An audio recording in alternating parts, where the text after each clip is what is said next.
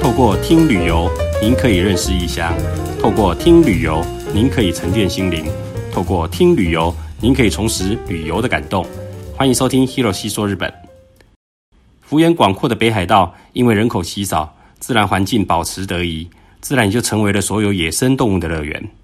北海道的生态系也因为和本州之间隔着一个金青海峡，而让所有的生物物种都和本州有一些不同。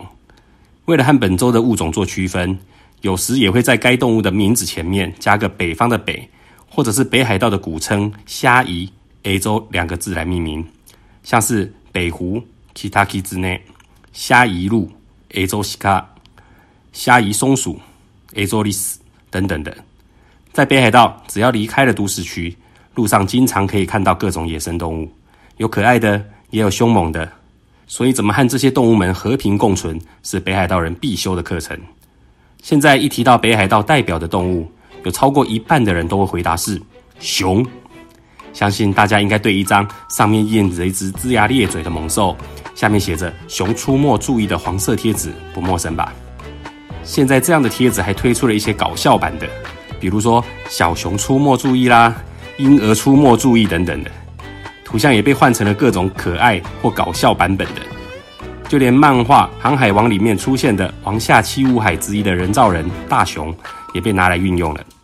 Hero 觉得最搞笑的是一张让人贴在车子后面的倒三角形贴纸，内容和以往《熊出没注意》的贴纸都一样，一张凶狠又狰狞的熊的图案，只是《熊出没注意》的字被改成了“老婆坐在上面”。哦。一楼第一次看到这张贴纸的时候，想象贴在车子上的效果，害我笑到肚子痛诶这个图腾也被应用在各式各样的商品上，出现几率太高了，所以才让熊成为了最代表北海道的动物。只要一跨过本州最北端的金青海峡后，动物的个体都会增大一圈，可能是为了要抵抗严苛的生存环境所造成的物种变化吧。北海道的熊叫做棕熊 （Higuma）。棕熊比本州的熊大了许多，而且在日本，熊也是自然界中最大、最凶猛的动物了。人类除了可以用枪战胜熊以外，在肉搏战上，我们几乎都是被秒杀的存在。所以，棕熊是北海道人视为危害度第一的动物。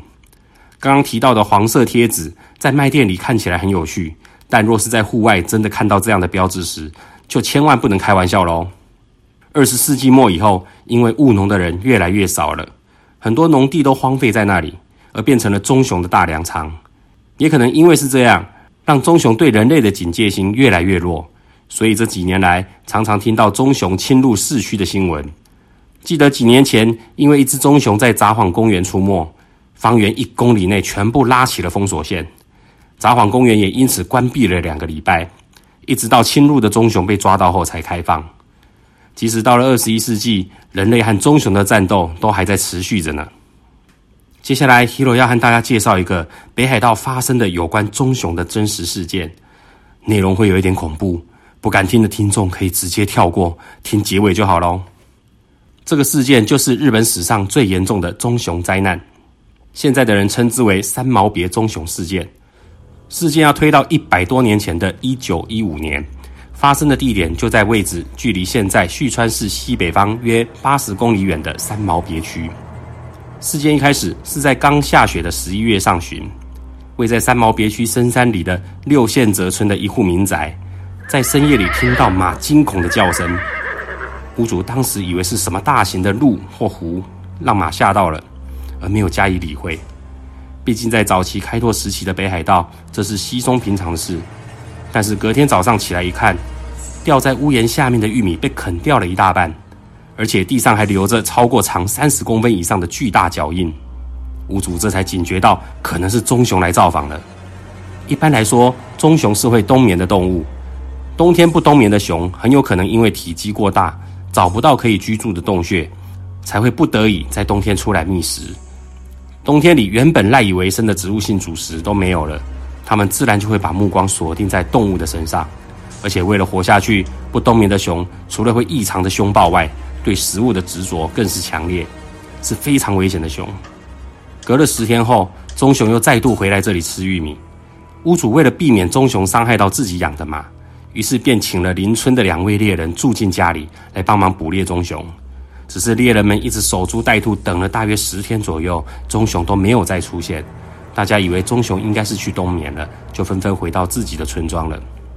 就这样，一直相安无事的到了十二月。这个月是将农作物收成并卖到其他地方的季节。村庄的男人们通常都是早出晚归的赶加班。到了十二月九号，悲剧就发生了。住在六线泽村的太田家主人，一如往常的一大早就和寄住在家里的老长工长松耀吉一起出去工作了。家里面留下了自己的妻子马友和一个年仅六岁、即将收为太田家养子的小男孩，两个人在家。当天中午，老长工药吉回到家后，看到小男孩坐在火炉前不发一语，以为小男孩睡着了。结果靠近一看，小男孩的脖子被整个撕裂。头的侧边被开了一个拇指般的大洞，下巴一大块的血凝固在脸上，而且已经断气一阵子了。老长工吓得赶紧呼叫马友，但也完全没有回应。冲到房间一看，地上散乱着还冒着烟的木材和手柄折断的斧头，窗户被撞破，窗框上缠着几十根的头发和满地的血迹，雪地上留着长长的血迹拖痕，一直延伸到后山。研判应该是马友当时和熊抵抗了一阵子，最后还是惨死在熊爪下。这件事情造成了相当大的骚动。当天下午，村庄的男生都集结到下游五百公尺处民警安太郎的家中讨论对策。除了要讨伐熊，并且取回马友的遗体外，也要向当地的警察通报才行。但是在当时通信不发达的北海道，要通报也只能用走的。最近的警察局要走一天半才会到。通报的重责大任是由齐藤十五郎担任。十五郎出发前，把即将临盆的妻子阿竹和自己的两个分别是三岁和六岁的儿子一起托付给民警家。老长工耀吉也一起住了进去。隔天一大早，三毛别区的区长组成了三十人的棕熊讨伐队。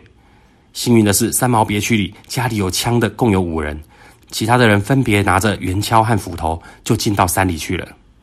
才前进大约一百五十公尺，很快就发现前方有一个巨大的黑色身影。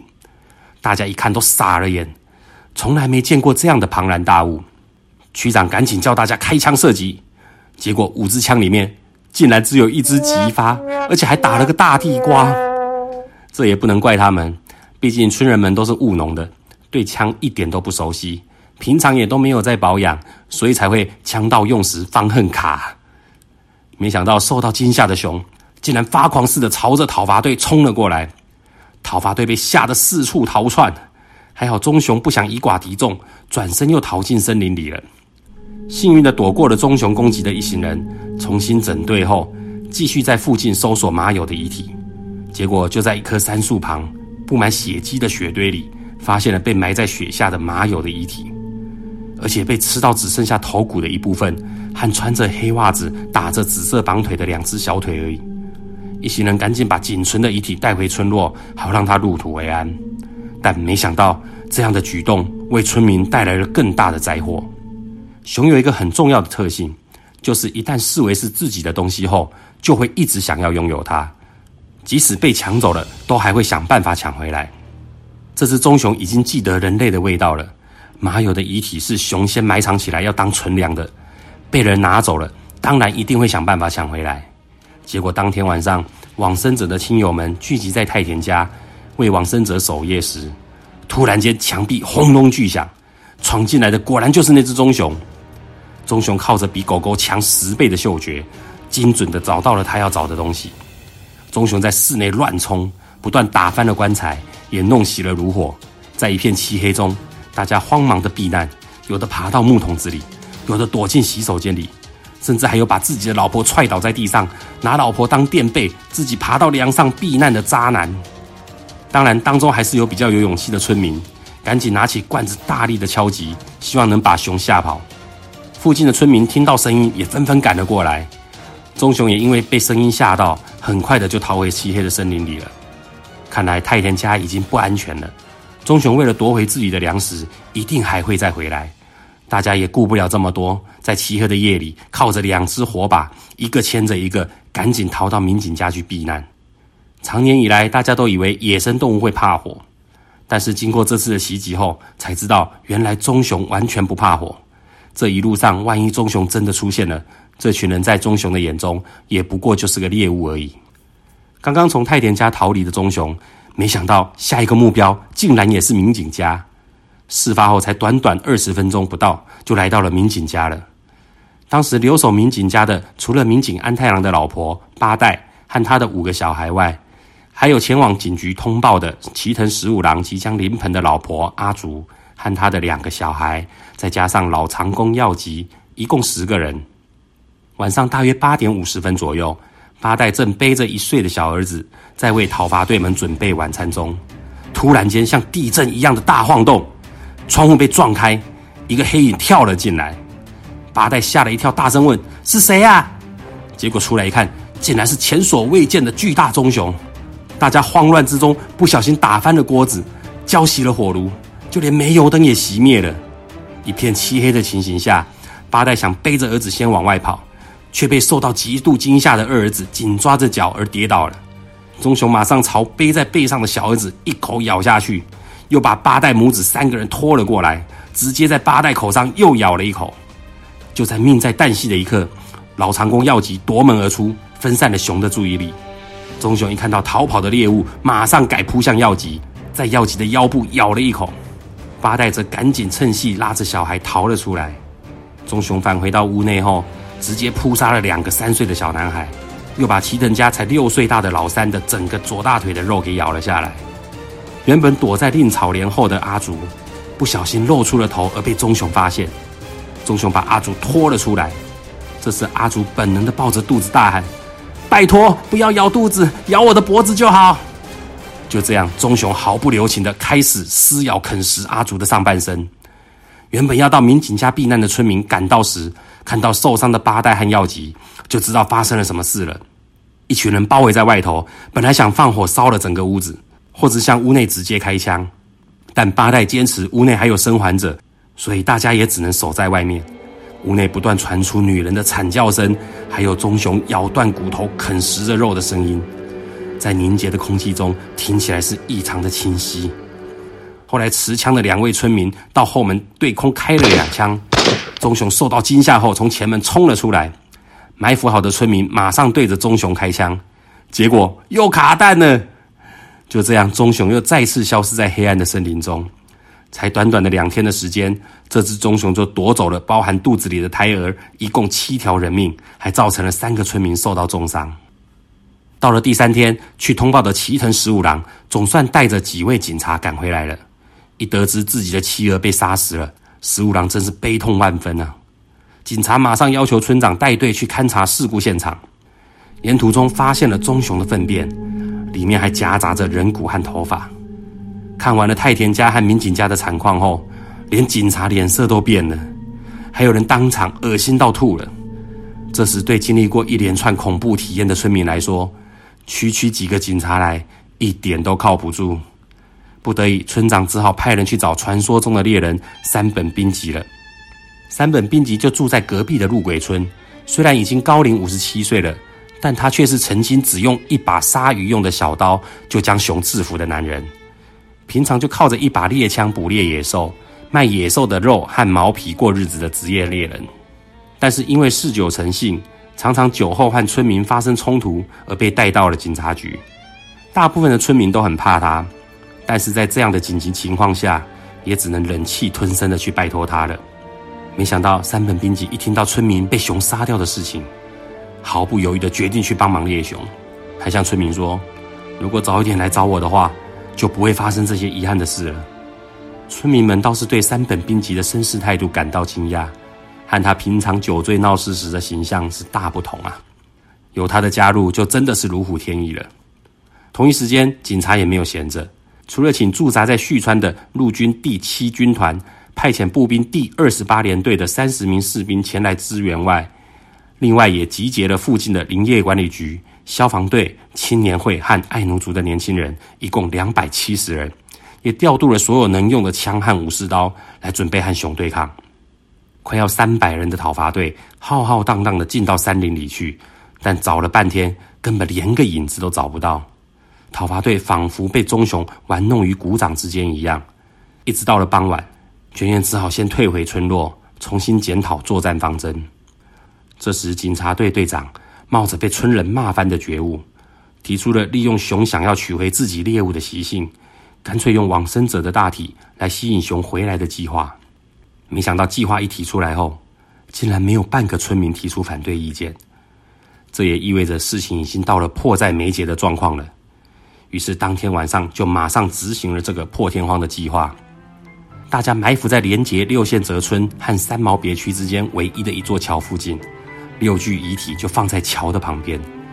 因为在冬天，熊也不喜欢接触冷水，所以要取回猎物也一定会经过这座桥。埋伏到晚上八点多，桥的对岸原本有六个砍伐过的树墩，突然间多了一个，变七个。警察队长赶紧大声问：“你是人还是熊？”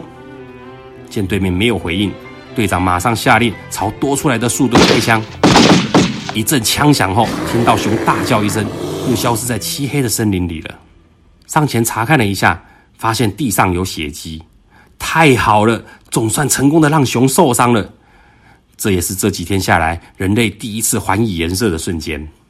但是从头到尾，传说中的猎人冰吉都只待在旁边纳凉而已，因为他知道这样做是徒劳无功的。唯一可以确定的是，这次的行动完全激怒了棕熊而已。隔天一大早，讨伐队赶紧沿着昨天留下来的熊的血迹，一路上山搜寻。以山本兵吉这样的老手来说，这样成群结队的上山，熊才不会呆到自己跑出来。而且熊在山顶上，讨伐队员们都处在上风处，熊光靠嗅觉就可以掌握所有人的行踪了，要抓到熊根本是不可能的事。所以途中，山本兵吉就默默地脱离了队伍，一个人单独改由另一条路上山。走到山顶上后，果然发现熊用两只前脚抓着水油树站得高高的，一面监视讨伐队的动向，一面休息，完全没有注意到兵吉的存在。兵吉就慢慢、慢慢地靠近棕熊，一直接近到大约离棕熊二十公尺左右的距离后，山本兵吉贴在树的后方，架起了手上的步枪。朝着熊开了一枪，棕熊应声倒地后，马上又转向兵吉。兵吉二话不说，立马上膛补他第二枪。随着两枪的枪响，成功的将棕熊击毙。附近的讨伐大队听到枪声，也马上赶了过来。大家看到这只棕熊时，都吓坏了。这个杀人魔体长居然长达二点七公尺，站起来的高度超过三点五公尺，体重也高达三百八十公斤。足足是一般棕熊的两倍大，干掉棕熊的两发子弹，一发插过了熊的心脏，第二发直接贯穿熊的眉间。不愧是传说中的猎人，枪法也是神准。动员了几百个人力和大量的兵器的讨伐队，最后还是靠职业猎人的专业直觉和两发子弹画下了句点。后来，大家将猎杀的熊拉到马车上，准备要运回村落时。结果马车的马被这只大熊的尸体吓到，完全不敢靠近。最后不得已，只好动用十几个大男人把它拖下山。就是这么巧，这几天明明都是晴空万里的，拖着熊才走没多久，就马上刮起了暴风雪。依据爱奴人的传说，只要杀了熊，天气都会突然变不好。后来日本人就把这种突然的天气变化取名叫做“熊风 ”（Kumakaze）。虽然这只杀人魔棕熊听起来很可恶，但对长期生存在大自然的他们来说，人类或许是更可恶的存在。棕熊也不过就是为了自己的生存而已。从这次的事件，我们也得到了一些教训。首先就是看到熊不要再装死了，装死你有很高的机会会直接变成粮食。另外，熊是完全不怕火的，而且对自己的猎物有强烈的执着。一旦记住了人类味道的熊，会更加危险。不管对象是不是熊，Hero 也提醒大家，在户外不要看到动物就忍不住想要拿东西喂它们。一旦它们记住了人的味道，就很可能会来个动物大逆袭哦。这集虽然讲了很可怕的熊，但是请大家放心，一般的观光景点是不太会突然有熊出没的。只要自己多注意安全，还是可以安心的在北海道观光的啦。好啦，这集就和大家分享到这里。喜欢我的内容的话，希望大家能给 Hero 五颗星的评价，并且追踪我的频道。有想指教的地方，还是有比较想听的内容，也可以留言告诉 Hero 哦。拜拜。